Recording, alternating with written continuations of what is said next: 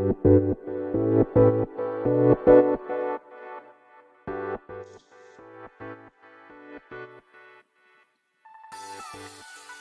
い、始まりました。本を読んでは独り言ラジオ。私、変な髪型をしたポンコツ薬剤師こと町田和俊でございます。はい、というわけでですね、今日も読んだんだか読んでいないんだか、積んだんだか積んでいないんだかといった本たちの中からですね、一冊紹介してゆるーりと語っていきたいと思います。はい。本日ご紹介する本は、格差という虚構。えー、著者が、えー、小坂井俊明さんですね。はい。えー、ちくま新書でございます。2021年11月10日第1釣り発行となっております。はい。では、いつものように、この本と、えー、出会ったきっかけ、えー、そして、帯や目次の文言からこの本を紹介させていただき、最後、独り言と、えー、させていただいており、あ、させていただいてじゃないね。で、その3部構成でですね、いきたいと思います。はい。ではですね、えー、まずきっかけですけれども、きっかけ自体はですね、まあ私の、なんだ、番組にはよくあることで、確かですね、Amazon のレコメンドかなんかに上がってきたんですよね、この本が。で、それまであの、この小坂井俊明さんの本はまだ一度も手に取ったことがなくて、多分ですね、責任についてちょっといろいろこう、しら、調べていたというか、責任に関する本を探していて、で、そこで、これも上がってきたのかな。というか、この小坂井俊明さんの本に、別の本ですけどもね、責任という虚構という本があります。ちなみに、虚構三部作の三部作といって、もう一個民族という虚構というね、本もあるんですけれども、まあ私が一応手に取って積んであるのは、えー、責任という虚構と格差を、格差という虚構の、まあ、この二つで、まだ民族という虚構は手に入れてないんですけれども、はい。で、そこで多分この小坂井俊明さんの本を知ったんだと思いますね。はい。で、まだ、えー、まあ、実はですね、買ってから、だいぶ長らく塩漬けしてある 状態で読んでいないんですけれども、この度ですね、なんか改めて手に取ってみた、みたいな感じでございますね。はい。で、えー、まあ、そんなぐらいですかね、きっかけは。では、えー、帯や目次の文言から、この本を紹介させていただきますけれども、まあ、まずこのちくま新書ですね、まあ、帯はないんですね。はい。まあ、ある本もあるのかもしれませんが、私が持っているのは帯がありません。ですが、表紙ですね。まあ、サムネイルにもありますけれども、表紙にちょっとしたなんか、なんだ、紹介文が書かれております。なので、そちらを読む読ませていただきたいと思います。格差の問いはより広い問題群に連なっている。制度の正しさをどう判断するのか。普遍的価値とは何か。平等という概念に意味はあるのか。格差を批判する出発点で、すでに我々は考え違いをしている。それに気づかなければ、格差をいくら議論しても無駄だ。と書いてありますね。はい。えー、そしてですね、背表紙側には、まあ、著者の紹介しか書いてないので、表紙を開けた時にですね、この本のカバーの内側にも要約文が書いてあります。要約文というか、はい、紹介文が書いてありますので、そちらも読み上げたいと思います。格差の問題を前にして、我々は一体何を求めているのか人々を選別する能力とは何か学校は格差再生産装置であり、遺伝、環境論争の正体は階級闘争だ。だが、メリトクラシーの欺瞞を暴いても格差問題は解けない。格差は絶対になくならないだけでなく、減れば減るほど人間を苦しめる。平等とは何か？平等は近代の袋小路を隠すために我々の目を引きつけるおとりであり、疑似問題に過ぎない。世にロフあ世世に流布する議論の誤解を打ち、真の問いを突きつける著者最後の虚構論。はい、とありますね。で、じゃあ目次に行きたいと思いますけど、まあ、この本自体はですね、うんと、366ページですかね。最後、最終ページが。はい。と言っても、そこから引用文献が始まって、349ページで引用文献が終わるので、まあ、後書きが終わるのは347ページ。なので、まあ、350ページ前後の本と言えますかね。えそんな350ページの本が、えー、序章と終章を合わせて、えー、全部で9章ですかね。はい。になっております。はい。えー、細かい見出しもですね、目次には書いてあるんですけれども、まあ、章のタイトルだけ読み上げたいと思います。ちなみにその序章の前にははじめに、そして中終章の後には後書きがあります。はじめににはですね、えー、なんだ、タイトルが、というか、副題がありますので、そちらを読み上げたいと思います。はじめに、的外れの格差批判。序章、格差の何が問題なのか。第1章、学校制度の隠された機能。第2章、遺伝環境論争の正体。第3章、行動遺伝学の実像。第4章、平等の蜃気楼。第5章、格差の存在理由。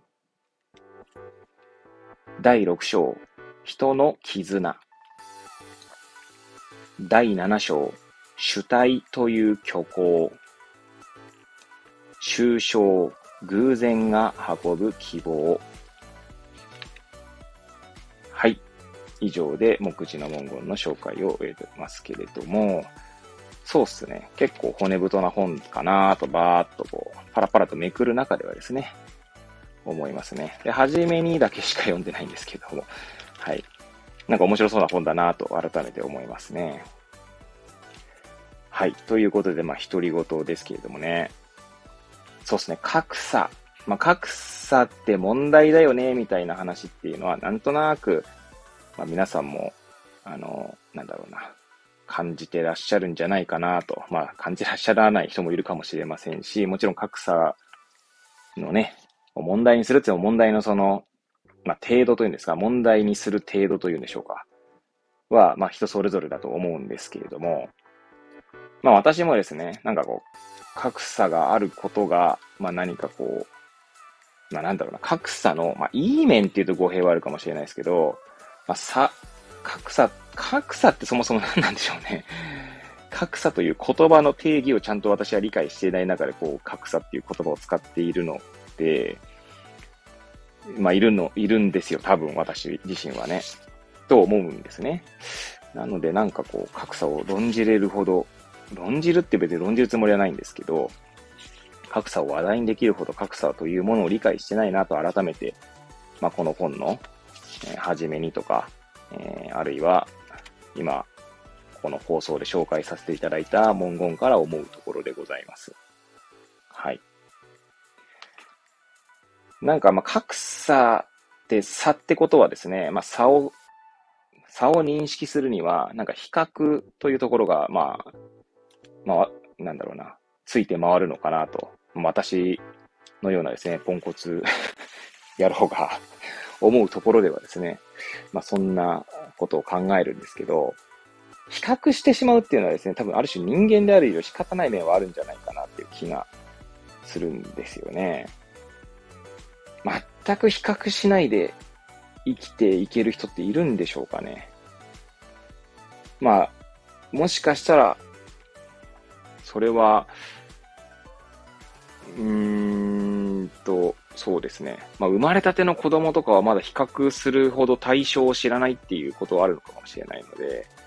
だんだんその周囲の世界を知るに、えー、知るにつれてですね、まあ、比較対象と、まあ、出会うにつれっていう言い方も、まあ、正しいのかもしれないですけど、何か違いを感じると思うんですよね。まあ、違いが、まあ、あるってことは、まあ、差が、差を認識するっていうことでもあると思うので、まあ、差っていうのはあれですよ。なんか変にネガティブな意味ということではなくて、まあ、本当に違いという意味での差という表現ですね。でもなんかこの格差っていう表現ってなんかこう、すごいネガティブなイメージをなんかこう、言葉からは感じますよね。多分その言葉から得る印象というものが何かこの問題をも問題、問題としているというか、問題とさせている背景にはある気が、まあ、なんとなく今、こう、この本を手に取ってって言ってもまだ初めにしか読んでないんですけど、まあ思ったりはしますね。で、先ほどはまあ比較っていう表現をしましたけれどもね、まあ比較、比較とか比べてしまう。で、それってなんかこう、本当に、私も日々そういうことだらけなんですけど、うん、まあ先日もですね、まあ私の息子が、まあ障害者なんですね、身体障害。一級の、まあ、あなんだ、手帳を持っているんですけれども、で、釜石市内でですね、まあ、障害者家族の、まあ、集まりみたいのがありましてですね、一応バリアフリーの会と言って、会だったかな。確か名前は間違ってなかったと思いますけれども、まあ、その、なんて言うんでしょうね、障害者家族がですね、こう、外で、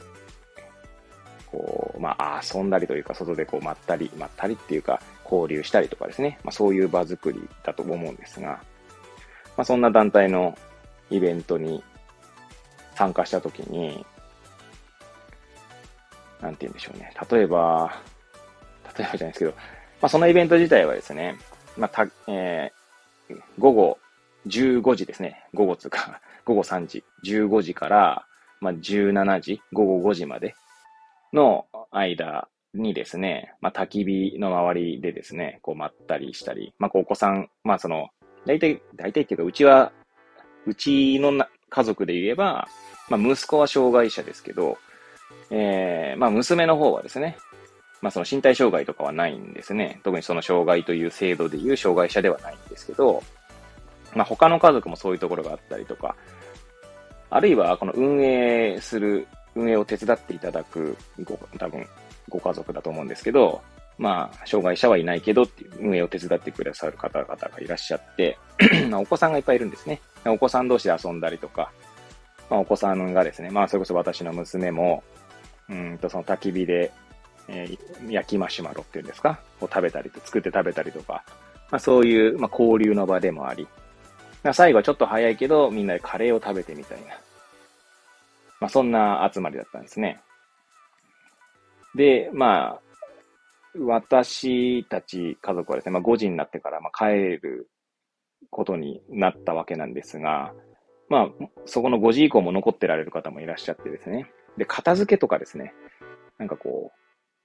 う、いや、なんかしなきゃなんない気もするけど、なんか5時だから帰らないとな、みたいな。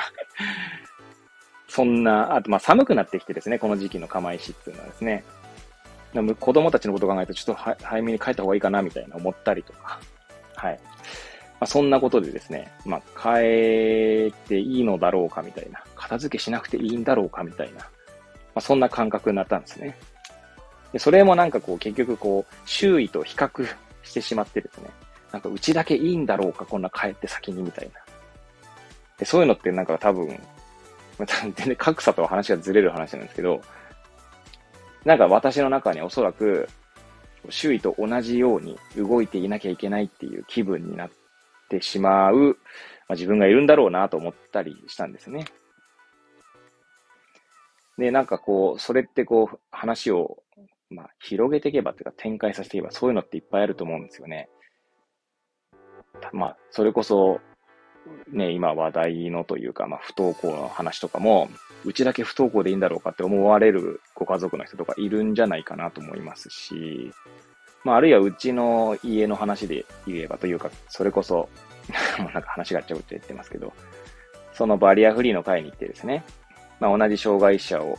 の、障害し、まあ、障害を持ったお子さんを抱えた家族の方と、まあ、お話しする機会があったわけです。で、まあ、うちの妻とですね、そちらの家族の、まあ、奥様がですね、喋ってて、まあ、その仕事の話になったんですね。で、なんかこう、仕事したくてもできないみたいな話になってですね。で、それの中にはですね、多分仕事したいっていう気持ちももしかしたらあるのかもしれないし、まあ、家庭以外の場所に何かば、まあ、その、居場所があった方がいいって思う気持ちもあるのかもしれないし、まあ、その中になんか他の人のが、なんだろう、共働きで働いてるのに、うちだけこう、働いてなくていいのかしらって思いもしかしたらあるかもしれないですよね。まあ、少なくともうちの妻と話してる中で、妻の中に少しそういう気持ちがあるのは、えー、まあ、前も以前ですね、そういった気持ちがあるっていうことは、なんとなく認識してましたので。それってやっぱりこう周囲と比較する中でですね、えー、まあなんだろう、自分だけいいのかしらみたいな、とか。まあ、それはさ、なんか、話がなんか変な方向に出てきましたけども。はい。まあ、差分を感じてしまうっていうところがあるわけですね。で、まあだからそれをこう問題とするか問題としないかってところもあるのかなっていう気がしていて、もちろん全く周囲と比較しないことは無理だと思うので、周囲と比較しながらも自分たちはこれでいいのだって思えるだけの、なんかこう、心の、まあ、しなやかさとでも言いましょうかね。強さっていうと強さまでいかなくてもいいと思うんですけど、まあ、しなやかさ。あの、竹とか柳とかがですね、風を受けてもまた、こう、戻るように、折れずに戻るようにですね、まあ、しなやかさみたいな。まあ、今でいうレジリエンスみたいな話なのかもしれませんけど、まあ、それにも通じるような。だそこをこう、なんて言うんでしょうね。バランスを取れるようにするっていうことが結構大切なのかなと。そしてその感じた比較とか差分というものを、その組織とかそういう運営とかそういうところに持ってくんじゃなくて、そこの問題とするんじゃなくて、あくまで個人でこう、やれるとこはやってもいいんじゃないかなって気もしたりもしますね。でもこれを別に変にこう解釈していただきたくないのは別に私はなんか全て個人の問題だとか言ってるわけではないので、もちろんその組織とかそういう大きな運営単位でやれることはあると思いますし、そのあれですよ、別にバリアフリーの会とかの話ではないですよ。うん、もっと大きな話になっちゃってるんで、まあ、私の話ね、いつも取り留めのない、なんかよくわかんない話になってるんで、はい。何言ってんだこいつって感じだと思いますが、はい。まあそんなことをですね、感じながら、まあ今回ですね、改めてこの格差という虚構というですね、タイトルをの本をですね、こう手に取って、もう一回格差というものをですね、考えてみたいなと